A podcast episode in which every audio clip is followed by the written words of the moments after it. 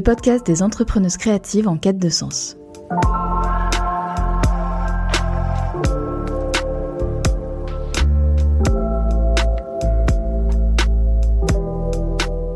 Je m'appelle Dorothée Cadio. Je suis directrice artistique pour les entreprises à impact positif. Dans Aligné, je pars à la rencontre de femmes qui ont décidé de remettre du sens dans leur métier créatif. Elles sont graphistes, directrices artistiques, designers web, illustratrices ou spécialistes en identité de marque, et elles ont décidé de se façonner une activité à leur image, pour être entièrement alignées avec leurs valeurs.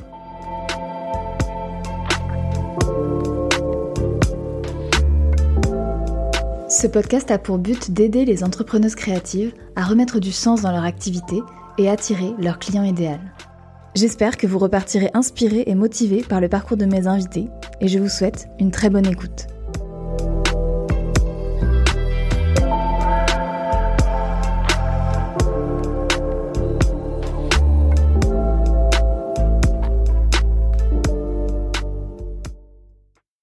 Salut Émilie, merci d'avoir accepté mon invitation. Comment ça va? Hello Dorothée Bam, ça va bien. Merci de me recevoir. Je suis euh, super honorée de te de participer et puis euh, de te revoir après tout ce temps. Donc euh, bravo pour ton podcast. Merci pour la petite anecdote avec Émilie. On s'est rencontrés il y a donc dix ans, plus de dix ans, mm-hmm. pendant nos études lors d'un concours qui regroupait des étudiants en archi et en design graphique. Mais on pourra peut-être en reparler. Et que l'on a gagné au passage. ouais, deuxième prix quand même. C'est sûr que je m'en souviens. voilà. Comment oublier Donc, Émilie, pour commencer, est-ce que tu peux juste te présenter pour les personnes qui ne te connaîtraient pas? Euh, Oui, bah alors moi je suis euh, Émilie Ettori, je suis architecte de formation. Euh, donc j'ai fait mes études euh, là quand on s'est rencontrés, je, je, je planifiais d'être architecte, ce que j'ai fait pendant trois ans et puis après j'ai je me suis reconvertie dans l'illustration d'architecture. Euh, ça fait maintenant cinq ans que je dessine euh, des villes vues du ciel euh, à la main. Qu'est-ce que je peux dire d'autre? J'habite à Lyon et, et j'ai principalement dessiné ma ville de Lyon avec ses différents quartiers. Et donc depuis cinq ans, je fais à la fois des prestations sur mesure, on va dire pour des pour des clients qui me donnent une adresse et que je dessine. Enfin ça ça ça arrive un petit peu un petit peu de moins en moins. Et la grosse partie de mon activité, c'est euh, l'édition de euh, mes dessins sur euh, des, de la papeterie, des affiches et des petits objets souvenirs. Voilà. Donc, tu as une boutique en ligne et aussi des boutiques en des ville revendeurs, tout à fait. On travaille avec un réseau de revendeurs, donc à Lyon et à Paris, parce que c'est les deux villes principales que j'ai dessinées. Et, euh, et après, on a voilà le shop, le shop en ligne et le troisième truc, en fin d'année, on crée un pop-up de Noël. Et pendant trois à quatre mois, on est euh, en présentiel dans une boutique euh, à Lyon. Ok, donc à la fois euh, illustratrice, mais aussi tu gères beaucoup tout ça, la gestion de, de la vente, de la production, etc. Mais tu travailles pas toute seule, il me semble. Euh, oui, moi je travaille avec ma sœur Jade depuis euh, environ trois ans qui elle s'occupe bah, de tout le développement commercial, d'entretenir les, les, relations avec euh, les revendeurs, d'en trouver d'autres. Euh, Jusqu'à là, elle s'occupait aussi de la boutique en ligne, donc toutes les expéditions, les, euh, les conditionnements et tout. Ça, maintenant, on essaye de le déléguer. Euh, on essaye de grossir cette année parce que effectivement, euh, comme tu le dis, moi, je suis illustratrice, mais en fait, dessiner, ça représente, enfin, minorité en fait de mon temps en pourcentage. Franchement, je pense que je suis à 30% de dessin pour 70% euh, d'autres choses euh, logistiques. Donc on essaye de, de, de, changer ça et on travaille avec euh, des freelances ponctuels pour nous aider à, à tout ce qu'on peut déléguer en fait. Donc tout ce qui est l'opérationnel et le, la logistique et voilà. Pendant longtemps, on est resté que toutes les deux et c'était une erreur parce que c'est épuisant de faire absolument tout.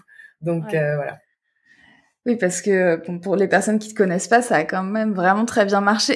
Donc j'imagine que tu as eu une explosion assez rapide de ton activité, non?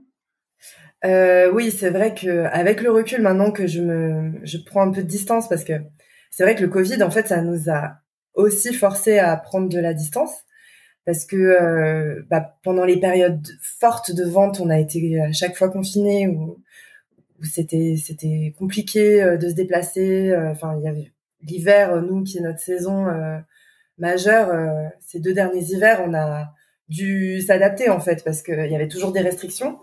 Et donc du coup ça fait prendre un peu de distance et de se dire oui en fait euh, effectivement quand ça a commencé ça a commencé fort parce que comparativement à maintenant où euh, on doit un peu plus réfléchir pour se projeter euh, c'est vrai qu'au départ de lancement de mon activité je me posais pas beaucoup de questions parce que j'avais trop de travail et j'essayais de répondre à toujours à une demande qui était toujours présente. Donc c'est vrai qu'avec le recul ça a bien démarré sur les chapeaux de roue, quoi. Ouais. voilà. Et maintenant, faut tenir le rythme et avec les années qui passent, et avec aussi bah, le, le nombre d'illustrations qui grossit, le nombre de, de revendeurs, euh, la charge de travail qui est de plus en plus complexe, c'est sûr qu'il enfin, et la fatigue aussi. c'est sûr qu'il faut, euh, voilà, il faut, il faut s'adapter, quoi. Ouais. Ok. Bah, on va en reparler, mais du coup, peut-être on peut revenir un peu en arrière pour que tu nous racontes ton parcours, euh, la formation que tu as fait, puis comment tu t'es lancé, peut-être un peu plus en détail sur euh, le moment où tu t'es lancé, justement. Euh, oui, alors au départ, moi, comme je t'ai comme je t'ai dit, je suis architecte, donc j'ai j'ai fait cinq ans. Enfin, j'ai fait tout le cursus à l'école d'architecture de Lyon tout bien comme il faut, comme on m'avait dit de faire. Moi, je suis quelqu'un, à l'époque, je pense, maintenant ça va être compliqué, mais j'étais quelqu'un de très scolaire, c'est-à-dire que très scolaire. J'ai fait mon parcours universitaire tout bien. J'ai fait même passer mon, ma HMO, c'est-à-dire qu'après la, le PFE, donc le master, j'ai fait un an pour euh, pouvoir euh, avoir une habilitation pour ouvrir mon, mon cabinet d'archi. Donc, je suis, j'ai fait le full, euh, full package. pour être architecte, quoi. Pour être architecte, pour pouvoir exercer, euh, etc. Et euh, j'ai tout de suite trouvé un, un, un poste. Donc à l'époque, c'était en plus assez euh, bouché. Euh, enfin, c'était très compliqué quand je suis arrivée sur le marché de trouver un, un emploi. Donc j'étais très contente. En plus, c'était une agence d'archi super, une petite taille, où j'avais vite des responsabilités, etc. Mais euh, assez rapidement, je me suis confrontée euh, au fait que je probablement je, ça ne me plairait pas. Euh, tout, simplement, en fait, j'ai pas trop d'explications. Je pense que j'étais pas faite pour ça, quoi. Parce que euh, les horaires de bureau, moi, ça m'a, enfin, c'est un monde que j'ai découvert. c'est un principe de vie que j'ai découvert et qui ne, qui m'a posé soucis très très rapidement, en fait, parce que bah, les études d'archi, c'était vraiment libre en fait on, tant que le tant qu'on faisait euh, ce qu'on avait à faire et tant qu'on rendait le projet en temps et en heure le reste du temps euh, on s'organisait comme on voulait et cette liberté euh, moi je j'ai toujours connu que ça on va dire dans mes études et ça me plaisait bien. Et le jour où on me l'a enlevé en me disant bah tu vas venir de telle heure à telle heure toute ta vie ça ça m'a vraiment posé un souci en fait mais en agence d'archi, on travaille beaucoup en plus, non? Donc c'était des horaires de bureau euh, quand même un peu décalés, non? J'ai trouvé rapidement un poste. Et en plus de ça, c'était dans une agence, il y avait une super ambiance, on n'était que trois, mais on n'avait pas du tout la culture de la charrette. Hmm. C'était euh, super. J'avais beaucoup de chance en fait d'avoir trouvé ce poste. Et je dis ça parce que euh, très vite, j'ai culpabilisé en me disant, mais là, je, enfin, je ne pourrais pas trouver un poste qui est mieux pour moi dans mon domaine. Et euh, pourtant, je sens qu'il y a un truc qui n'est pas aligné avec moi-même. si je peux euh, citer un peu euh, le titre de ton podcast. Déjà? De manière très kitsch, on dirait que c'est placé, mais non, pas du tout. C'est vraiment le mot en fait. Je me suis dit, ben, je, l'ambiance est bien, mon boss c'est génial, on faisait des, des voyages tous les ans, on partait tous les trois, on allait à Porto et tout, c'était trop bien. Et je me suis dit, si je suis pas heureuse dans ce contexte-là qui est top, euh, je, je pense que c'est pas fait pour moi, quoi. Et c'est assez dur de se le dire, surtout quand, dans mon cas, on a fait euh, tout ce qu'il fallait faire, on allait jusqu'au bout du cursus, euh, on a trouvé un poste euh, alors que tout le monde galère, et de se dire bon, le quotidien en fait n'est pas, enfin je sais pas comment dire, n'est pas, n'a pas l'air d'être fait pour moi. Ben il faut que l'idée elle fasse son chemin après parce que la première phase, c'est de se dire bon bah j'ai de la chance, donc il va falloir que que je me que j'arrête de me plaindre et que je je me réjouisse pour mon pour mon tu vois mon propre cas. Mais mm. des fois c'est ça n'a pas marché. c'est plus nuancé que ça c'est plus complexe bah que ça. Ouais. Et du coup, à quel moment tu te rends compte déjà de ça, et c'est vrai que c'est pas facile, et à quel moment tu te dis, bah, faut que je fasse autre chose, mais surtout, qu'est-ce que je vais faire? Euh, bah, je me suis très vite dit ça. Je me suis très vite dit, oulala, là ça, ça va être. Mais j'ai eu une phase quand même où je me suis dit, je vais m'adapter, c'est normal, euh, euh je vais trouver mes marques. Et euh, bon, très rapidement, je me suis rendu compte que ça allait. Euh, je sais pas, j'ai l'impression que ça a été assez rapide le moment où je me suis rendu compte que c'était pas fait pour moi. Par contre, j'ai travaillé pendant trois ans là-bas, ouais, trois ans où j'étais vraiment salariée. Et très vite, mon idée, ça a été de me dire, euh, je vais me mettre en, à mon compte. Et mon plan, c'était de me dire, bah, je ferai des concours pour euh, des agences et j'aurai plusieurs agences et je ferai un peu euh, la navette entre toutes. Ce qui est un métier qui n'existe pas d'ailleurs, ça ne se passe pas comme ça, mais ça ne, ça ne peut pas se passer comme ça. Mais moi, dans ma tête, je me disais, c'est mon objectif. Et en fait, ça s'est fait assez naturellement le moment où je me suis mise en freelance parce que mon, mon agence a connu une baisse d'activité et en fait, ça a été assez naturel comme discussion avec mon boss de dire, bah, est-ce que tu veux te mettre en freelance pour nous? Comme ça, ça te dégage du temps pour euh, faire euh, ton projet. Et, euh, et c'est ce qui, c'est ce qui est arrivé. Donc, ça a été à la fois assez long parce que deux ans à faire un truc, à, essayer de convenir à quelque chose qui n'est pas toi, c'est long. Et à la fois très rapide parce que je venais de sortir d'études et je sais, j'avais pas vraiment de plan pour moi-même, donc euh, oui, tu étais jeune quand même, quoi. Oui, puis surtout dans ce domaine euh, d'archi où on dit euh, que même dix ans après, tu es toujours un jeune architecte parce qu'il y a tellement de choses à savoir que deux ans, c'est bébé, quoi. Donc voilà. Donc bébé architecte, tu t'es retrouvé un peu en freelance. je me suis mise en freelance, ça a été une sorte de grande libération pour moi. Enfin vraiment, là, ça, là vraiment, j'ai j'ai compris que je savais pas exactement ce que j'allais faire, mais par contre, ça serait comme ça que je ferais. C'était, pour moi, c'était la liberté d'avoir, de m'organiser comme je voulais. C'est, enfin, je me suis rendu compte à quel point c'était important pour moi de garder cette euh, indépendance, en fait. Et voilà. Et du coup, j'ai commencé à travailler en tant que qu'archi. Euh, j'ai fait des concours pour mon ancienne boîte. Donc, euh, le concours, bah, t'arrives, tu restes trois mois, tu fais euh, la première phase et si tu es sélectionné, tu reviendras pour euh, continuer. Et dans le l'entre-deux, ça me laissait euh, pas mal de, de temps pour faire euh, ce que je voulais. Et moi, ce que je voulais, c'était renouer avec quelque chose de manuel que j'avais perdu avec bah avec le travail en, en agence où tu es sur ton sur, ton ordi tout le temps. moi, j'ai toujours été très manuel et du coup, je voulais renouer avec quelque chose de fait, fait main, quoi. Parce qu'on dessine plus du tout à la main quand on est archi, quoi. Ça arrivait de temps en temps pour expliquer un projet à un client, pour faire un croquis sur un coin de table. Et puis c'est euh, un outil, donc il faut être capable, je pense, de représenter un truc, le truc que tu as en tête, euh, même entre collègues, quoi, pour le pour se l'expliquer. Mais euh, non, c'est c'est plus du tout. Enfin, c'est plus du tout. De ce que j'ai connu, j'ai jamais passé du temps à faire quelque chose à la main.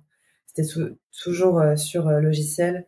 Donc tu as repris du temps pour dessiner j'ai dessiné, j'avais un petit euh, kit de sérigraphie que je m'étais acheté, que j'avais jamais déballé, euh, que j'avais depuis un an et demi, parce que il y a ça aussi en fait, c'est que c'est pas euh, forcément le manque de temps en fait quand tu veux faire quelque chose, c'est que moi j'avais toujours mon comment mon poste, mon quotidien en agence, même si j'avais mes week-ends, je me voyais pas commencer quelque chose d'autre. Enfin, c'est bête, mais j'avais pas l'espace mental pour faire les choses bien. Et du coup, je préférais me dire, ah ben, je profite de mon week-end et puis on verra plus tard. Et quand j'ai été en freelance, c'est la première chose que j'ai faite. Je me suis dit, bon, bah voilà, je vais faire euh, des petites sérigraphies. Et effectivement, ça m'a pris du temps parce que je connaissais rien. Ah, t'as appris toute seule? Ouais, j'ai appris sur YouTube.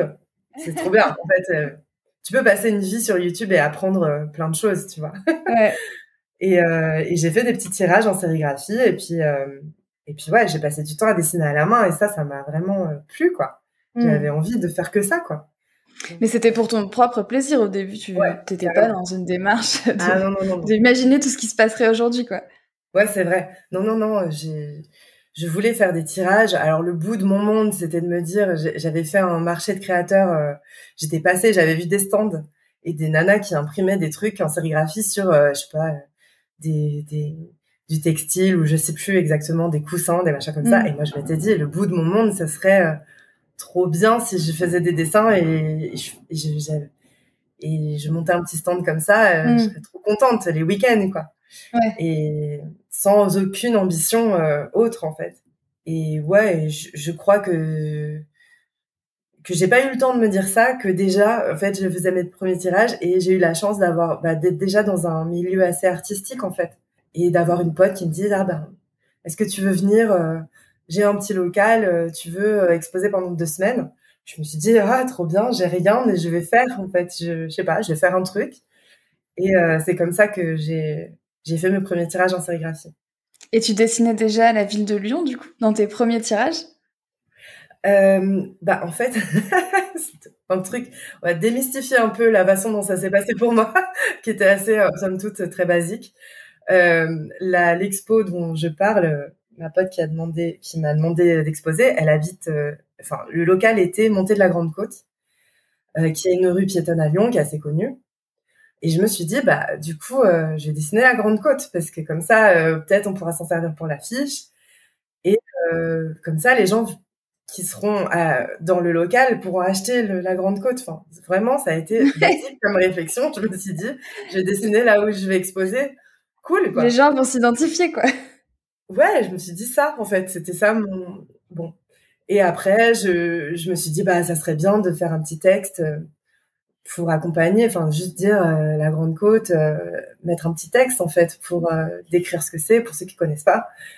Je me suis dit ah c'est cool, je savais pas, j'ai appris des trucs. Et puis après je me suis dit bah c'est un peu bizarre de présenter que la Grande Côte parce que à Lyon c'est connu mais c'est quand même pas, enfin c'est comme si tu vas à Paris et tu dessines je sais pas un truc moins connu que la Tour Eiffel, enfin à un moment tu vas faire la Tour Eiffel. Donc je me suis dit bah je vais dessiner des quartiers différents à Lyon. Et euh, Fourvière et euh, et le Vieux-Lyon parce que c'est un peu emblématique pour aller avec ma grande côte pour que ce soit pas bizarre en fait. Qu'elle soit pas toute seule. Bah oui.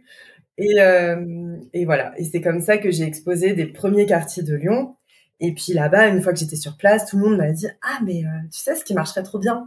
Ça serait de faire mon quartier et du coup tout le monde m'a dit je veux mon quartier je veux mon quartier donc j'ai me suis dit bah je vais partir de ce principe-là de dessiner des quartiers euh, de Lyon. Voilà. Donc tout ça pour dire que tout était hyper empirique, rien n'a été vraiment euh, prémédité, mais ça n'empêche pas que à la fin ça fait du sens quoi.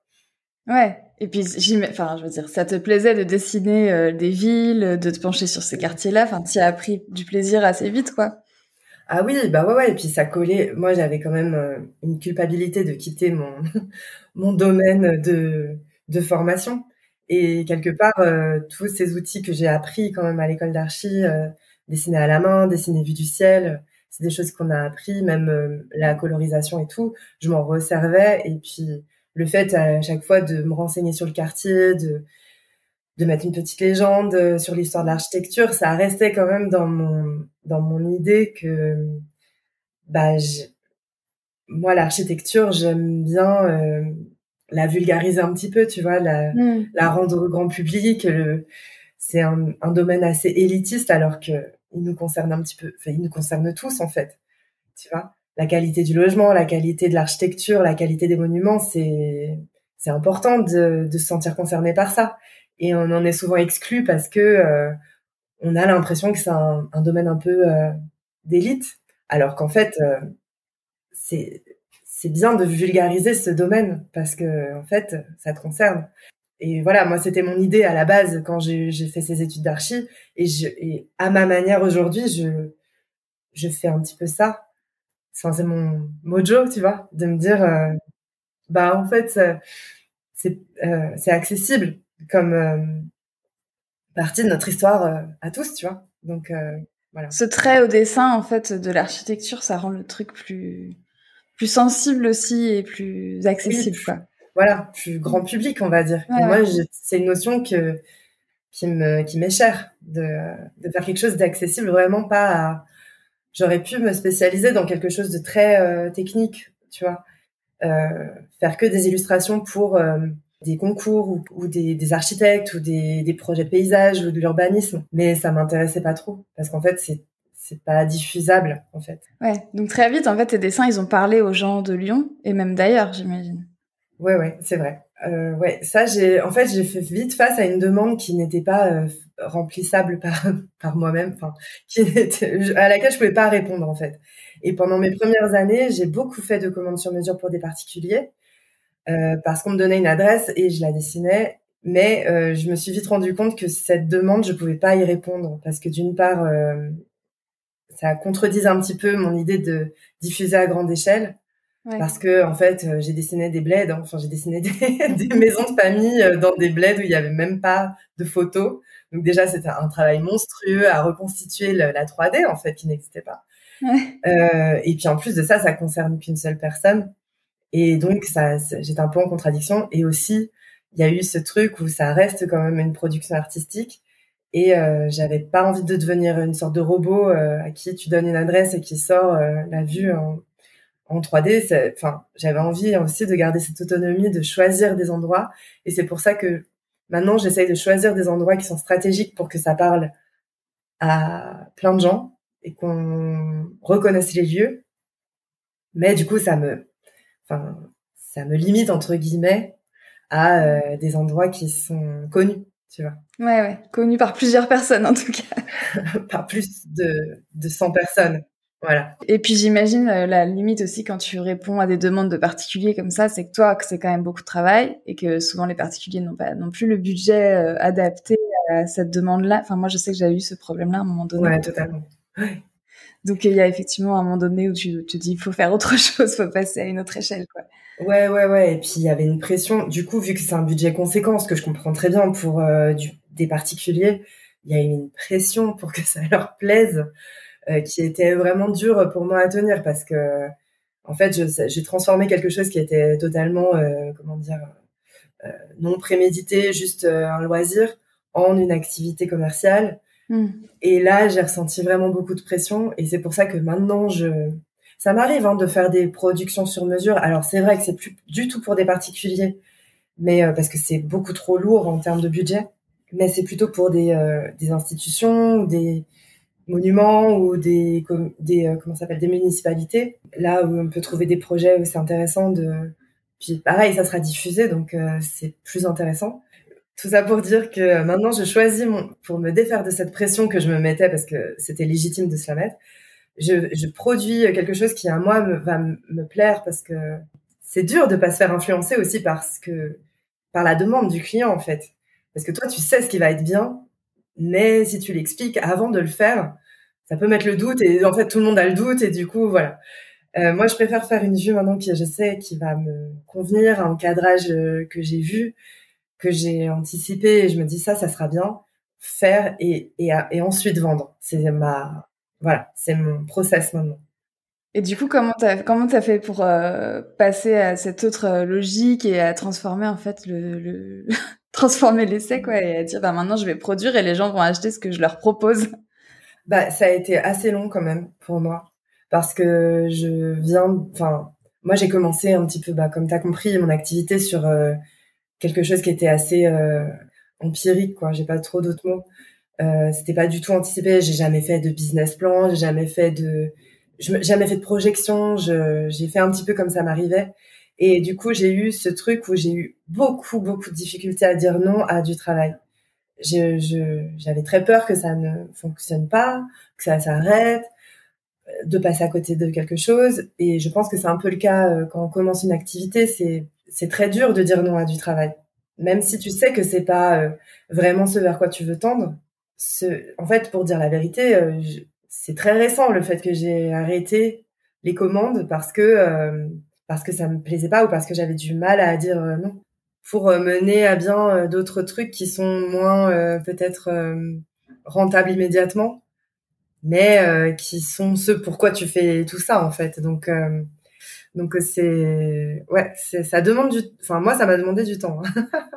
Et bon, après, tu as construit petit à petit, du coup, euh, ton activité pour faire de plus en plus de choses qui te plaisent, pour pouvoir dire non et pour pouvoir diffuser à plus grande échelle aussi. C'était ça l'idée. Oui, c'était ça l'idée. Ouais, vraiment, moi, mon, mon idée de euh, d'exploiter mon temps pour euh, créer des vues qui soient accessibles à tous, c'était vraiment mon, le cœur de mon boulot. Et je me suis dit, si je passe mon temps à faire des commandes, même des commandes qui étaient pour des des grosses entreprises ou quoi, euh, euh, c'est sûr que sur le coup, bah, ça m'a permis hein, de créer, euh, enfin, ça m'a permis de financer tous les autres projets, ça m'a permis de de me constituer une trésorerie, etc. Donc, et puis je continuerai de le faire. Hein, enfin, c'est c'est toujours une balance, mais la balance fallait qu'elle soit inversée, il fallait que je fasse plus de choses qui me tenaient à cœur et qui avaient du sens pour le long terme que des projets immédiats où bah effectivement ça fait de des contrats qui rentrent, mais après, bah, c'est dans des bureaux et ça sera visible par euh, personne. Donc, euh, c'était pas trop ma philosophie. Mais euh, voilà, il y a toujours une balance entre ce que tu dois faire pour vivre et euh, ce que tu dois faire pour mener à bien le projet que tu as en tête. Et il faut pas que ce soit, faut pas que ce soit inversé, quoi. Pas que ce soit déséquilibré. C'est sûr que c'est pas facile, c'est beaucoup de, enfin, beaucoup d'essais aussi, de prise de conscience, comme tu dis, d'apprendre à dire non. Ouais, Ouais, ouais, mais c'est ça. C'est euh, en fait le, je trouve, enfin dans mon cas, mon activité, elle est tellement liée à ma vie euh, personnelle et à mon mon identité, ma personnalité, que en fait tu te poses des questions euh, au niveau pro, mais qui sont aussi au niveau perso, c'est-à-dire les limites que tu mets, le le temps que tu vas, l'énergie et le temps que tu vas consacrer à à toi-même et à ton activité. Enfin, tu vois, c'est des trucs qui sont très liés en fait à des questions de développement personnel en fait au final. Mais avant de, enfin moi, avant que je m'en rende compte, ça m'a pris du temps. Donc euh, bon, voilà, chacun son rythme. Ouais, t'étais la tête dans le guidon aussi, quoi. Tu répondais à la demande. Oui, oui, oui. Et puis, tu vois, comme je te l'ai expliqué, ça s'est fait. En fait, ça s'est empilé au fur et à mesure. Et c'est quand euh, ça, ça fait trop que tu prends la distance pour te dire, bah, en fait, pourquoi je fais ça? Pourquoi? Qu'est-ce que quoi? Quelle est la priorité? C'est tout le l'enjeu de des créations d'entreprise, c'est que tu sais pas la forme que ça va prendre. Enfin, en tout cas, dans mon cas, sauf si tu as fait une école de commerce et au final, euh, c'est ton métier de créer des business, mais, mais dans la plupart des cas et des gens qui sont indépendants, le fait de pas contrôler la forme que prend euh, ton quotidien, c'est quelque chose qu'il faut, faut à la fois accepter et à la fois maîtriser parce que sinon tu te fais, tu te fais aspirer. Donc, bon, et du coup, aujourd'hui, à quoi ça ressemble un peu euh, ben justement ton rythme, ton activité? Euh, Pour toi, là, tu arrivé à un, équilibre euh, qui te convient entre ce que tu aimes faire et en même temps ce que tu projettes? Enfin, comment comment ça s'organise? Cette année, là, je suis un tournant, je pense, de mon activité parce que tout ce qu'on avait, enfin toutes les façons dont on travaillait avant, c'est plus possible maintenant. Et on est en train de trouver des nouvelles marques parce que tout simplement, par exemple, moi, j'ai toujours travaillé de chez moi. J'avais toujours un coin de bureau ou un coin de salon même où je travaillais.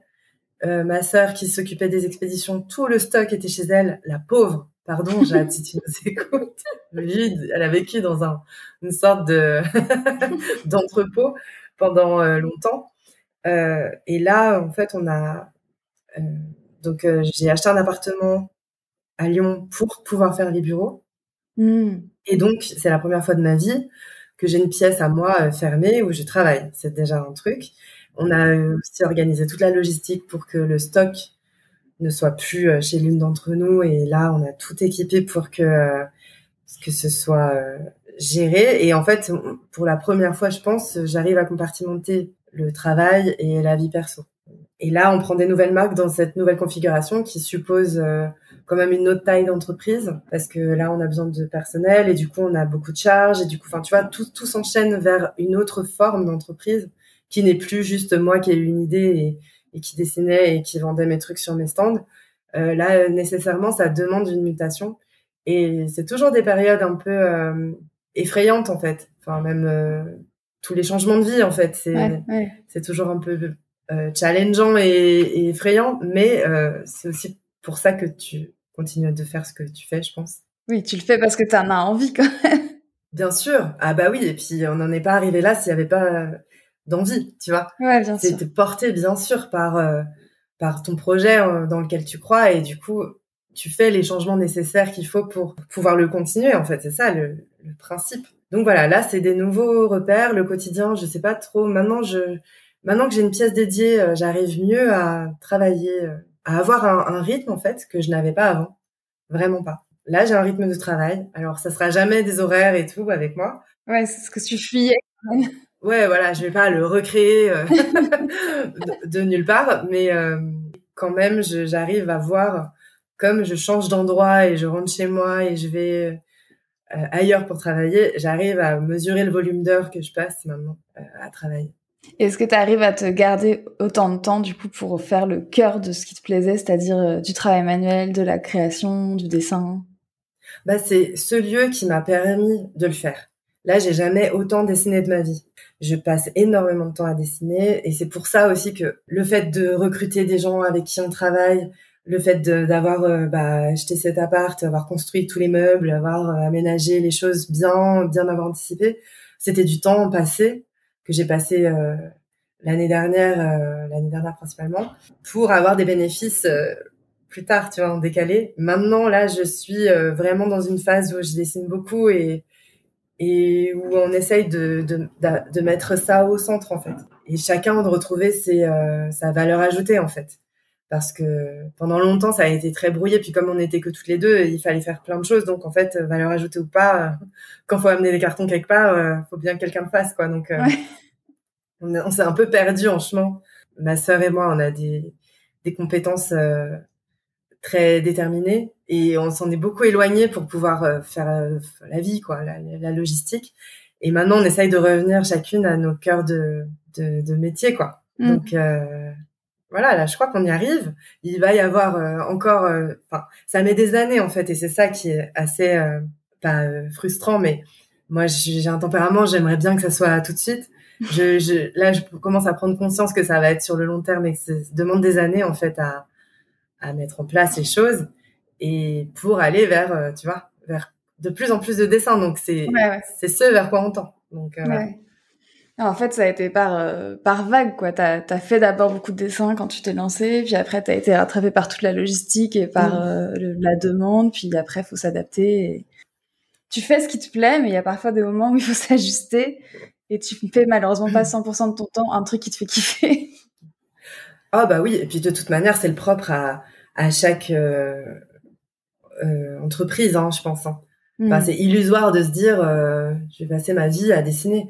Déjà, euh, c'est pas, enfin, c'est pas la réalité parce que en tant que, on va dire, chef d'entreprise, parce que c'est le cas même quand t'es quand t'es auto-entrepreneur, bah en fait, vu que t'es tout seul, tu vas devoir t'intéresser à la compta, à l'administratif, aux réseaux sociaux. Enfin, si c'est si t'es concerné par ça, mais en tout cas, t'es concerné par toute une partie qui a priori n'est pas des réjouissances folles du type je sais pas, euh, payer ses cotisations, tu vois, tu, il va y avoir un moment où il va falloir que ça t'intéresse. Et il y a plein de micro-domaines où c'est pas ton métier, où tu dois te former et qui ne, enfin, c'est pas que c'est parce que tu n'aimes pas faire, c'est juste que ça fait partie de, du jeu. Donc, euh, il faut pouvoir euh, y accorder du temps. Et moi, je pense que ça serait illusoire pour moi de penser que je passerais un jour 100% de mon temps à dessiner. Peut-être quand je serai à la retraite, tu vois, que je vivrai à à Cannes sur mer et que je ferais des aquarelles euh, au bord euh, au bord de la jetée. Mais euh, avant ça jamais je ne passerais ma semaine à faire que dessiner. Et aussi parce que c'est cool de faire d'autres choses du type la, la, la, boutique la boutique en ligne tu vois c'est un espace de, de, de création aussi où tu dois faire des, des thèmes tu dois faire des newsletters tu dois faire des bannières d'accueil Enfin, c'est aussi d'autres branches qui font que que c'est réjouissant au quotidien et que c'est pas toujours la même chose. Oui, tu prends aussi du plaisir, quoi. Ah bah oui, et puis même si euh, le plaisir est pas à 100% de son level, en vrai, euh, c'est quand même important de s'intéresser à plein de, de domaines qui sont pas euh, peut-être ton truc de, de cœur, mais c'est pas pour ça que c'est pas que c'est pas intéressant, tu vois. Et toi, comment ça, comment t'as fait en fait pour te faire connaître? T'as été tout de suite sur les réseaux sociaux? Je pense que oui.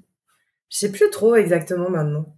Euh... comment, ça se fait que tu as eu autant de demandes en fait? Est-ce que c'était juste le bouche à oreille au début, euh, les premiers les premiers stands Ouais, il y a eu beaucoup de bouche à oreille, je pense au départ. euh, il y a eu une vraie ferveur en fait autour de mon travail parce que je crois que Lyon c'était euh, pas tellement représenté au niveau de de l'image en fait de la et je suis arrivée à un moment je pense où euh, la ville de Lyon elle cherchait à renouveler renouveler son identité enfin son image parce que Lyon maintenant enfin là je te parle de ça il y a, il y a peut-être cinq ans mais ils ont commencé une grande politique de accès autour du tourisme, de la mmh. culture, de la gastronomie. Et Lyon, qui avait cette euh, image de ville un peu industrielle ou de la pétrochimie, euh, je sais pas, il y a 20 ans, euh, bah, c'est devenu en quelques années une, une ville attractive au niveau du tourisme, même euh, dans le monde. Et du coup, je suis arrivée, alors peut-être que c'était ça aussi qui... Enfin, moi, j'ai toujours aimé ma ville, j'ai toujours aimé les différents quartiers.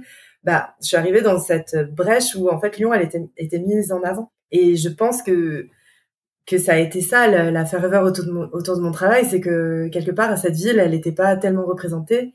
Et là, on, l'a redécouvert, même nous en tant que Lyonnais, tu vois. Il y a eu beaucoup de projets, ça a été très effervescent quand quand je suis arrivée sur euh, voilà. Et je pense que j'en ai profité aussi et que et je me suis rendu compte en fait que je me suis rendu compte que les gens étaient très attachés à leur quartier et que en fait il y avait certains quartiers qui avaient jamais été euh, vraiment euh, représentés et moi de passer du temps à dessiner toutes les fenêtres d'un d'un quartier ou d'un immeuble ben ça a répondu en fait à une sorte d'attachement euh, tu vois un affect ouais. donc ouais ça a été beaucoup de bouche à oreille moi très vite je me suis mise à participer à plein de choses à plein de marchés tout ce que tout ce que je pouvais faire en fait plein de marchés de créateurs j'ai créé mon truc Instagram j'avais l'impression d'être d'arriver après coup parce que quand mm. je suis arrivée, je, je sais pas, il y avait beaucoup de gros comptes déjà, beaucoup de, beaucoup de comptes connus. Et moi, j'ai mis du temps à, à intégrer cette sphère des réseaux sociaux qui est pour moi toujours un peu douloureuse. Mais... Ah ouais, ça se voit pas du tout, je trouve. Enfin, quand on regarde ton compte Instagram, on dirait que tu t'amuses beaucoup. Moi, je trouve ça super agréable à regarder. Oui, mais euh, j'ai une, une, un vrai euh, second degré avec euh, les réseaux. Je trouve que D'autant plus maintenant, en fait, où, où euh, on prend pour acquis euh, la vérité de Instagram. Alors, parce que tu sais, je crois qu'avant, quand en 2015 ou je sais plus quand, quand j'ai commencé à créer mon compte Insta, euh, tout le monde avait un site internet en fait. Et tu demandais un site internet. Tu... Et maintenant, quand tu rencontres quelqu'un, presque tu regardes, tu, tu demandes son compte Insta ou une marque, tu, tu regardes, tu l'évalues par rapport à son compte Instagram. Ouais. Et je trouve qu'il y a il y a vraiment un recul à prendre avec les réseaux parce que c'est ça n'a jamais été la réalité et ça l'est encore moins aujourd'hui en fait parce que tout est de enfin parce que c'est devenu un, un métier en fait d'avoir une, une plateforme d'avoir un Instagram et donc euh, si tu n'as pas de, du tout de recul et si tu penses que c'est la réalité je crois que c'est encore pire maintenant que que quand je suis arrivée où il y avait une certaine spontanéité euh, dans la création du contenu là euh, quelque part si t'as pas un calendrier de posts tu n'existeras plus en fait. tu ne, tu seras caché par le l'algorithme. Et donc euh, il y a ce délire avec Instagram qui est un réseau, je trouve, très punitif en fait, très euh, basé sur le fait que si tu ne participes pas à, à la création du contenu comme eux ils l'ont déterminé, c'est pas euh, que t'es pas visible, c'est que tu es retiré de la visibilité de, de, ta communauté. Enfin, c'est un truc assez punitif. Et moi, je trouve ça vraiment, je trouve que ça pousse à créer du contenu qui est homogène. Et c'est en ça que, tu vois, les réseaux, euh, euh, moi, j'aime le côté spontané, mais c'est euh, au prix où, en fait, tu seras, tu seras marginal, en fait, sur la plateforme. Et donc, que tu ne, que tu ne seras pas visible. Donc, il y a toujours un truc un peu contradictoire avec moi pour les réseaux. Ouais. C'est à la fois un outil de communication qui est indispensable et à la fois un truc où je j'ai pas envie de euh, de créer du contenu pour créer du contenu pour convenir pour être visible tu vois ce que je veux dire? Ouais bien sûr et est-ce que tu en as besoin en plus aujourd'hui quand même? Ouais parce que c'est c'est un métier d'image quand même que je fais c'est c'est de l'image et je serais euh, artisane euh, dans le dans la Drôme et je ferais des, je sais pas, si je faisais des, des chaises en rotin et que j'avais euh, ma clientèle qui était à proximité, j'aurais pas besoin d'Instagram pour vivre. Moi, je pense que là, je, ouais, c'est à double tranchant en fait. C'est, j'en ai besoin. Je pense que j'en ai besoin. Alors peut-être pas autant que je le pense, je sais pas. Mais en tout cas, ça fait partie de des choses que je dois faire au même titre que que d'autres tâches comme la, la compta et ouais tu, fais ta com sur euh, quand même principalement sur Instagram mais t'as as quand même un site j'imagine qui est bien référencé aussi enfin ton, ton ta boutique en ligne est facilement trouvable. J'espère. J'espère. A priori si t'en es là à passer euh, une plus grosse entreprise et tout c'est que ça fonctionne tout ça. Ouais, mais en fait, c'est des vases euh, toujours communicants, c'est-à-dire que euh, la boutique en ligne, elle va être euh, visible parce qu'on fait des événements et les événements, ils vont être euh, communiqués sur Instagram, tu vois, et du coup, c'est que des... Enfin, je pense c'est un peu le principe de l'événementiel, c'est que tout est complémentaire. Et moi, je suis loin d'être une marque digitale, en fait, tu vois. Ouais, ok. Je pourrais pas me passer de la... Et j'ai pas envie de me passer de la, la présence que je peux avoir ou des événements qu'on peut faire euh, en physique. Et l'un alimente l'autre. Oui, c'est vrai qu'en fait, là, je te parle de ta boutique en ligne, mais tu as ton, ton pop-up store à Noël qui dure quand même plusieurs semaines. Ah ouais, ça dure des mois. Des mois, euh, mm. L'année, l'année dernière, euh, l'été dernier, on était aux Galeries Lafayette à Paris. On a fait un stand de deux mois, euh, donc il fallait, tu vois, c'était l'occasion aussi de rencontrer les gens, d'animer, mm. de faire d'autres choses. Et, ça, c'est assez régulier, ouais. Donc, euh, et c'est une partie importante pour toi aussi d'aller rencontrer les gens, d'être sur ton stand, enfin ou sur ton lieu de vente et de de parler de ton travail. Oui, oui, oui. Ouais, ouais, Et puis, oui, oui, c'est comme ça aussi que je pense que ça fonctionnera. C'est que c'est du bouche à oreille, comme tu disais, et euh, on touche des publics qui sont pas forcément connectés. mais je suis loin d'être une d'être quelque chose de totalement dématérialisé. Donc euh, j'ai besoin, même au niveau humain, j'adore parce que j'ai des clients moi que je, qui me suivent, de, enfin que je vois tous les ans depuis la création de ma marque. Donc c'est comme ah, une sorte de rendez-vous. Moi j'adore, j'aime trop. C'est c'est une vraie communauté en fait que que j'ai sur Instagram et c'est ça qui est très cool, je trouve. Parce que souvent c'est des communes, enfin c'est des communautés, c'est des nombres d'abonnés. Mais moi c'est pas c'est pas c'est pas ça. C'est vraiment des Lyonnais ou des Parisiens qui sont qui sont des vraies personnes entre guillemets, tu vois ce que je veux dire. tu les as déjà vus, quoi. oui, c'est des, c'est des vraies communautés qui se déplacent, qui donnent leur avis. Il y en a que je connais depuis des années et, euh, et pour ça, c'est assez euh, précieux, quoi. Et ça s'entretient aussi. Ouais, c'est génial. Oui, effectivement. Mais si tu faisais que du digital, bah, tu perdrais tout ce, bah, ce, qui, ce qui doit faire aussi que ça fonctionne, quoi. Ouais. Et puis, je pense que j'aurais pas du tout, euh, j'aurais une autre organisation. Ça serait vraiment complètement différent ça serait euh, comme tu dis là je, pour rigoler je sais pas si mon site est référencé ou pas parce que c'est la vérité en fait. Je sais pas j'ai pas de développeur. Si j'étais euh, que numérique bien sûr j'aurais euh, focalisé tout mon effort là-dessus. J'aurais certainement quelqu'un qui fait mes réseaux et tout ça. Là c'est un petit peu hybride en fait. On essaye de faire comme on, aime. Donc et il y a une partie qui est de rencontrer les gens et de créer des boutiques et euh, même si c'est beaucoup de boulot et même enfin tu vois ça fait partie de l'identité aussi de, de ce qu'on a créé et t'aimes bien en plus non euh, à chaque fois j'ai l'impression que vous construisez tous les meubles vous-même. Enfin il y a une grosse partie aussi de travail manuel dans ces histoires de boutiques. Alors euh, est-ce que c'est une volonté? Ouais. Oui parce que j'aime bien faire les trucs moi-même. Ça c'est vrai.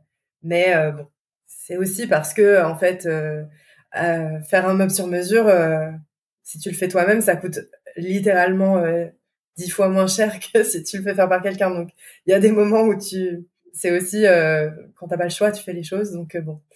Et mais oui, bien sûr que si j'aimais pas euh, construire des, des, meubles en bois, peut-être que je ferais autrement. Mais c'est un peu comme tu auras compris. Je pense que cette discussion prend des teintes un petit peu orientées sur le de la débrouille, mais c'est un peu l'ADN quoi. C'était vraiment la débrouille en fait. Et, et oui, c'est, c'est sûr qu'on aime bien, mais à la fois, c'est parce qu'on a cette culture de faire les choses nous-mêmes et, euh, et que jusque-là, ça, ça a fonctionné comme ça. Donc, euh, mais c'est une erreur aussi. Je pense qu'il y a plein de choses. C'est des métiers où c'est bien de déléguer et, et où en fait c'est plus rentable de déléguer que de faire soi-même. Mais j'apprends sur le tas. Bah, tu nous as quand même dit tout à l'heure que tu étais en train d'essayer de déléguer justement. Donc. Voilà, donc ça en fait partie. Peut-être que cette année, euh, on sera plus de deux à faire le montage de la boutique, ça serait bien. serait quand même un peu vital en fait.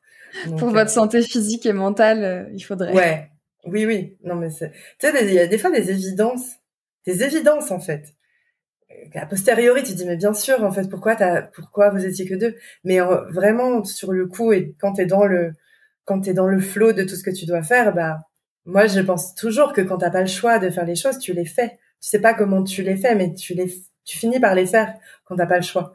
Donc euh, c'est sûr qu'avec le recul et en anticipant mieux, on va faire autrement. Mais si on l'a fait toujours toute seule jusque-là, il y avait une raison. C'est que, voilà, t'es tenu par plein de dates et par plein d'impératifs et voilà. t'as pas le temps de te poser pour réfléchir à la stratégie, quoi. Ouais, et puis quand tu l'as fait une fois et que ça marche, euh, tu vois. Tu refais. tu refais. tu refais à l'infini.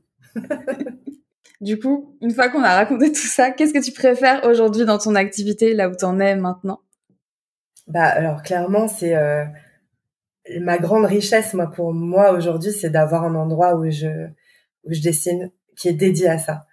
Et la satisfaction que j'ai et l'efficacité qui s'est transformée en fait. Parce que là j'ai un bureau. Alors je te décris un petit peu mon bureau où je suis. Euh, je suis au huitième étage d'un immeuble qui est sur Plombion ce qui est drôle par rapport à ce que je fais parce que bah tu vois c'est vu de haut et je dessine face à cette vue, tu vois. Et pour moi, c'est le, le, le goal euh, ultimate, quoi. C'était genre, j'ai tellement passé de temps à pas galérer parce que ça va. Enfin, je veux dire, j'avais un bureau, mais j'avais, j'ai jamais eu d'endroit dédié, j'ai jamais eu euh, d'endroit où me, une pièce où juste fermer la porte, tu vois. Hmm. J'ai jamais eu ça. Le confort que que toutes ces illustrations ont pu m'apporter aujourd'hui, c'est une satisfaction de dingue et c'est une chance de dingue. Et du coup, euh, aujourd'hui, je dessine euh, beaucoup plus qu'avant. Et en plus de ça, euh, plus je dessine et plus je dessine vite et plus j'ai envie de dessiner. Donc, c'est une sorte de cercle vertueux. C'est ça, c'est clairement ça. Aujourd'hui, tu vois, je, le matin, je prends mon scout, je me suis payé un scout, j'arrive ici, je dessine. Enfin, même si dans le quotidien, il y a vraiment plein d'autres choses tu vois, qui sont de l'ordre de la vie quotidienne, qui sont stressantes, qui sont des grosses, euh, des grosses périodes de doute ou euh, voilà, enfin des moments moins sympas. Ben moi, ce que je préfère, ouais, c'est de me mettre à mon bureau et euh, de de mettre, tu vois, mon casque sur les oreilles et de dessiner pendant des heures. Je trouve que c'est après tout ce que toutes les conditions dans lesquelles j'ai j'ai dessiné, j'ai tellement comment capable de réaliser la chance que j'ai aujourd'hui de, de travailler dans ces conditions que tu vois c'est ça qui me que je veux préserver à tout prix. Après peu importe l'avenir tu vois mais si je peux avoir euh, cet espace à moi comme tu auras compris j'ai besoin de ma liberté. Je ah j'ai dit ça sous toutes les formes mais je crois que c'est ça en fait mon truc de base tu vois où j'étais dans mon cabinet d'archi où je me disais mais oui je, je tu vois je suis là où je, enfin je suis là où j'ai voulu aller, mais je me sens pas très bien. Bah, j'avais un contexte qui était beaucoup plus euh, rassurant et, et guidé et confortable que ce que j'ai maintenant. Mais pour rien au monde, en fait, tu vois, je, je retournerai à cette forme. je préfère être dans l'insécurité, mais avoir ma, mon indépendance et mon, et tu vois, mon espace à moi, quoi. Mon autre question, du coup, c'est est-ce que euh, si tu devais donner un conseil aux entrepreneurs créatifs qui se posent des questions justement pour, euh, pour réussir à créer le métier un peu de leur rêve, qu'est-ce que tu donnerais? Bah en fait, euh, vraiment cette euh, notion de créer le métier de tes rêves, des fois elle peut être un peu contre-productive ou paralysante en fait, tu vois. C'est-à-dire que euh, quoi que tu aies prévu, je pense, hein, enfin moi c'est de mon expérience personnelle, je, je c'est ce que je peux dire, c'est que quoi que tu aies prévu pour euh, toi-même et quelle que soit la forme que tu as envie de donner à ce que tu veux faire, en fait, quelque part, ça va pas se passer comme ça. Et c'est pas très très grave en fait. C'est parce que c'est la vie en fait. C'est pas vraiment. Tu peux pas prévoir les rencontres que tu vas faire. Tu peux pas prévoir ce qui va t'arriver. Tu peux pas prévoir les idées que tu vas avoir, qui sont peut-être mieux que que que l'idée que tu te fais en fait de, euh, de ton mm. activité. Euh, tu peux. Tu. Enfin, il y a une partie imprévisible qu'il faut prendre en compte. Et je crois que de tendre vers quelque chose de trop figé où euh, tu auras fait, tu auras mis des critères, tu auras euh, visé quelque chose de très précis pour créer ce que tu penses être pour toi euh, le truc de rêve, ben je pense que c'est contre-productif. et qu'il faut faire les choses les unes après les autres. C'est-à-dire que, en fait, une rencontre va te mener à, à quelqu'un d'autre et un événement va te faire rencontrer des gens. Et en fait, tout ça, ça te, tu peux pas le prévoir. Et tu peux pas prévoir vraiment. Tu peux donner une orientation de vers laquelle tu veux aller ou tu peux ressentir aussi les choses qui font que tu ça te plaît ou pas. Mais tu peux pas dire je mon, mon, mon but c'est d'arriver là et quand je serai là je serai heureuse parce que je crois que ça c'est très paralysant parce que du coup on se met le doute sur plein de choses on se dit mais ça c'est pas vraiment ce, ce que j'avais prévu et du coup est-ce que euh, je dois faire ça ou est-ce que je ou est-ce que je dois faire autre chose ou trouver autre chose? Et en fait je crois qu'on perd beaucoup de temps à ne pas agir et à être euh, dans l'attente de quelque chose qui en fait n'arrivera pas parce que c'est pas comme ça que ça t'arrivera c'est pas comme tu as projeté c'est impossible c'est comme se dire euh, dans la vie je veux me marier à 30 ans. Enfin, peut-être que ça t'arrivera pas, tu vois. Peut-être ça t'arrivera avant, peut-être ça t'arrivera jamais. Enfin, c'est ok de de pas savoir en fait. Enfin, tout ça pour dire que je crois qu'il faut faire les choses, faut faire les choses et, peut-être voir après. Alors, c'est un peu irresponsable comme conseil. Mais moi, c'est toujours ce que j'ai fait. J'ai fait les choses et en fait, ça m'a mené vers d'autres choses. Et il faut commencer quelque part en fait. Même si c'est quelque chose de très euh, de, très petit ou d'anecdotique, si tu penses que ça, euh, tu as bien répondu, alors ça dépend de plein de domaines, hein, je pense, mais euh, si tu as créé ton entreprise, c'est que tu as en toi euh, un sentiment que euh, c'est ce que tu dois faire et c'est là où tu dois être. Et souvent, quand tu as une, une, idée, en la faisant, tu te dis ah bah oui, ça c'est ça c'est bien, ça je pense que c'est c'est c'est ce que j'avais en tête. suivre ce sentiment-là de se dire ben peut-être c'est pas le plus stratégique, c'est peut-être pas le plus rentable, c'est peut-être pas le mieux prévu. Mais si tu as en toi l'impression, l'intuition que, que c'est bien pour euh, pour toi, ben écoutez ça plutôt qu'écouter euh, les grands doutes qui vont t'arriver dessus. Euh, non, mais jamais je vais y arriver, jamais machin. ça sert à quoi Le doute, il est paralysant. Donc s'accrocher à des petites choses parce que toutes ces petites choses elles vont en emmener d'autres ça va créer à la fin une grande photo, tu vois. Mais euh, vouloir la grande photo tout de suite, c'est, en fait, c'est pas possible. Donc, euh, s'enlever cette pression de la tête et faire ce qu'on est capable de faire au moment où on est, où on est là, je pense que c'est, c'est comme ça qu'il faut euh, envisager la vie même, tu vois. la, la vie dans sa globalité. Alors là, Émilie nous donne des conseils pour la vie. Philosophique. Voilà, philosophique et métaphysique. De rien. c'est cool. non, mais c'est vrai que c'est chouette aussi de voir que pour toi, en fait, comme tu disais, ça a été un peu la débrouille et que tout s'est fait euh, de manière empirique et tout, mais finalement, ça a du sens aussi. Et en fait, c'est ça, c'est que les personnes euh, à qui on s'adresse, je pense, cherchent à mettre du sens dans leur métier, plus qu'à créer un métier de rêve. C'est plus comment on fait pour que ça ait du sens, à la fois pour soi et pour parfois euh, la société, le monde. Enfin, tu vois, il y a besoin de quelque chose aussi de plus grand. Et en fait, bah, toi, tu n'avais pas de, de stratégie, de, de plan, quoi. Mais finalement, tout ça a du sens. Enfin, comme tu l'as dit tout à l'heure, tu démocratises euh, l'architecture, enfin, tu, tu la vulgarises, pardon. Tu montres ça à un grand public. Enfin, tout ça, petit à petit, ça fait sens par rapport à ta formation initiale, par rapport à ton envie de dessiner. Enfin. Non, mais c'est vrai que tout ça, en fait, toute cette insécurité dans laquelle on se met, tous les challenges qu'on se met, euh, de doute existentiel sur la vie parce qu'en fait, par définition, tu sais pas ce que tu vas faire. Donc, ça, ça c'est challengeant en fait au niveau personnel. Bah, Tout ça, en fait, c'est fait pour que tu trouves, comme tu dis, du sens dans euh, ton existence sur Terre. En fait, c'est, je rigole un peu quand je dis que, que c'est métaphysique, mais c'est, enfin, moi, je le vis vraiment comme ça. C'est que c'est pas spirituel, mais mais presque euh, tous ces sacrifices que tu fais entre guillemets de, euh, de mode de vie qui pourrait être beaucoup plus euh, euh, confortable et, et, moins stressant, ben tout ça, faut que c'est une compensation. Et la compensation, c'est que tu es animé par quelque chose à, à ce moment-là aussi, parce que dans, enfin pour ma part, j'ai fait des études à, longues et tu vois, tu te projettes dans une carrière qui est qui est longue en fait, qui est presque un truc qui n'existe plus aujourd'hui, qui est un truc d'une vie où tu te dis bon bah maintenant j'ai fait mes études mais c'est parti en fait, il faut bien comprendre aussi que peut-être que là où euh, tu as ton idée aujourd'hui et euh, tu as cette idée de création d'entreprise, c'est parce que c'est c'est toi à ce moment-là et peut-être que ça va pas durer toute une vie et qu'en fait, c'est pas du tout grave en fait, tu vois, c'est pas c'est pas grave, c'est que là aujourd'hui où t'en es, ça fait du sens pour toi de faire ce chemin-là. Ça durera le temps que ça durera parce que peut-être que ça durera toute ta vie, mais peut-être que euh, c'est temporaire et que ton entreprise ton métier, il évoluera avec euh, toi en fait.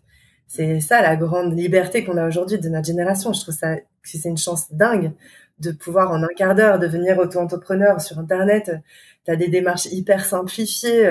Ça n'existe. En fait, c'est un, un, modèle qui n'existe nulle part ailleurs.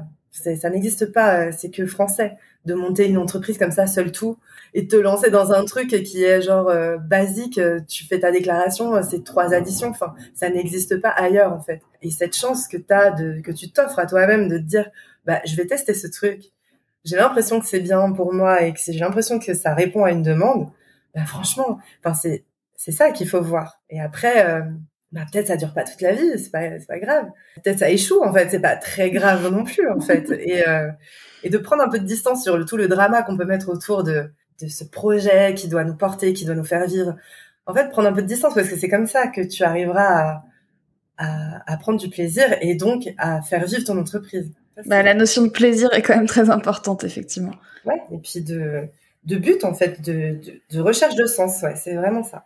Bon, dernière question, même si bon, tu l'as aussi un peu évoqué, là, euh, qu'est-ce que c'est du coup tes projets euh, sur l'année à venir, euh, autre que la création d'entreprise et tout, mais peut-être d'un point de vue plus créatif, vers quoi tu as envie de tendre? Plein de choses. On va vite se pencher sur la question de Noël parce que ça arrive vite, donc c'est beaucoup de boulot. Noël, nous, on le prépare l'été, donc donc euh, voilà. En plus, moi, j'ai un concept de boutique en tête que euh, qui va beaucoup changer par rapport à ce qu'on faisait d'habitude. J'ai très hâte de mettre ça au clair parce que je pense que cette année, on va proposer des formats personnalisables. Enfin, j'ai tout un projet en tête de présenter mon, travail autrement. Donc il y a ça. Et puis euh, moi je travaille actuellement sur un, un projet de BD. Et, ah euh, génial. Voilà. Donc qui me prend beaucoup de temps aussi. C'est en parallèle de quelque chose de, de plus euh, comment dire que je connais bien. créer des boutiques, la boutique en ligne, faire des nouveautés, tout ça. Et je travaille sur mon sur un espace créatif qui est genre extrême là parce que j'ai jamais fait de BD de ma vie. Je suis pas non plus une grande lectrice de BD euh, bizarrement et euh, du coup je me lance dans un truc inconnu complet que je sais pas euh, faire du tout. Mais comme je t'ai dit, en fait, je n'ai pas le choix maintenant que de rendre quelque chose à une date précise. Parce que tu as déjà un éditeur. J'ai déjà un éditeur, j'ai déjà une date de sortie, j'ai déjà un format et un nombre de pages donc et une histoire. Donc enfin je je n'ai pas le choix que de, que de produire cet objet. Et je ne sais pas comment je vais y arriver. Si je peux partager le doute de toutes celles qui nous écouteront. J'en suis en fait sur un autre domaine, mais euh, carrément à ce point-là. Je sais pas comment je vais y arriver, mais je vais y arriver sous une certaine forme. Ça sera quelque chose, mais j'ai pas le choix en fait. Donc il faut que je, rende quelque chose le mieux que je puisse, mais je ne sais pas ce que c'est et je sais pas si ça sera bien, mais j'ai pas le choix. Donc euh, je ferai. voilà, j'ai pas d'autres d'autres possibilités. Donc euh, oui, oui, c'est c'est un gros gros projet de rêve. Et donc maintenant que c'est devenu un peu réalité, il va falloir que ce soit un peu à la hauteur des attentes, mais dans la limite de ce que de ce que je suis capable de faire en fait. Mais ça va être super. C'est vrai que j'ai enfin j'ai vu que tu avais dit sur des interviews que tu étais dans une volonté aussi d'écrire. Donc c'est c'est ça Tu l'écris ou tu travailles avec quelqu'un euh, sur cette Ah non, non, j'ai d'abord écrit toute mon histoire et là je l'illustre euh, en ce moment. Donc c'est pas euh, trop classique, je pense non plus comme façon de travailler, parce qu'en fait je pense que mon texte n'était pas pensé pour être une BD et du coup maintenant je je vois que si j'avais eu ce projet en tête un moment de l'écriture, je l'aurais peut-être pas fait comme ça, mais de toute manière, c'est un peu euh, l'histoire de la vie, c'est que faut, faire des choses pour savoir. Donc euh, voilà, ça me prend un peu de temps pour remettre en case parce qu'il faut que ça prenne une forme un peu euh, connue des gens. Enfin, juste voilà, c'est ce que je suis en train de faire. Donc il n'y a pas trop de raisons pour que pour que je n'y arrive pas. Ça sera peut-être super nul, mais ça sera ça, ça aura le mérite d'exister quoi. bon, on a hâte de voir ça. Bah, rendez-vous l'année prochaine à la même heure, normalement, voilà. si tout va bien, si je ne suis pas décédée du Covid, tout, ce sera, ce sera peut-être publié. Merci beaucoup, Émilie. Bah, merci à toi de m'avoir invitée. C'était un, un vrai plaisir d'avoir parlé de plein de choses différentes.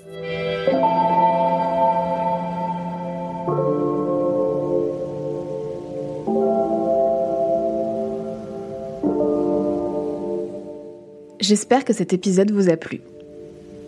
Si vous aimez Aligner, vous pouvez soutenir le projet en mettant 5 étoiles sur Apple Podcast ou Spotify, mais aussi en en parlant autour de vous et en venant discuter avec moi ou mes invités.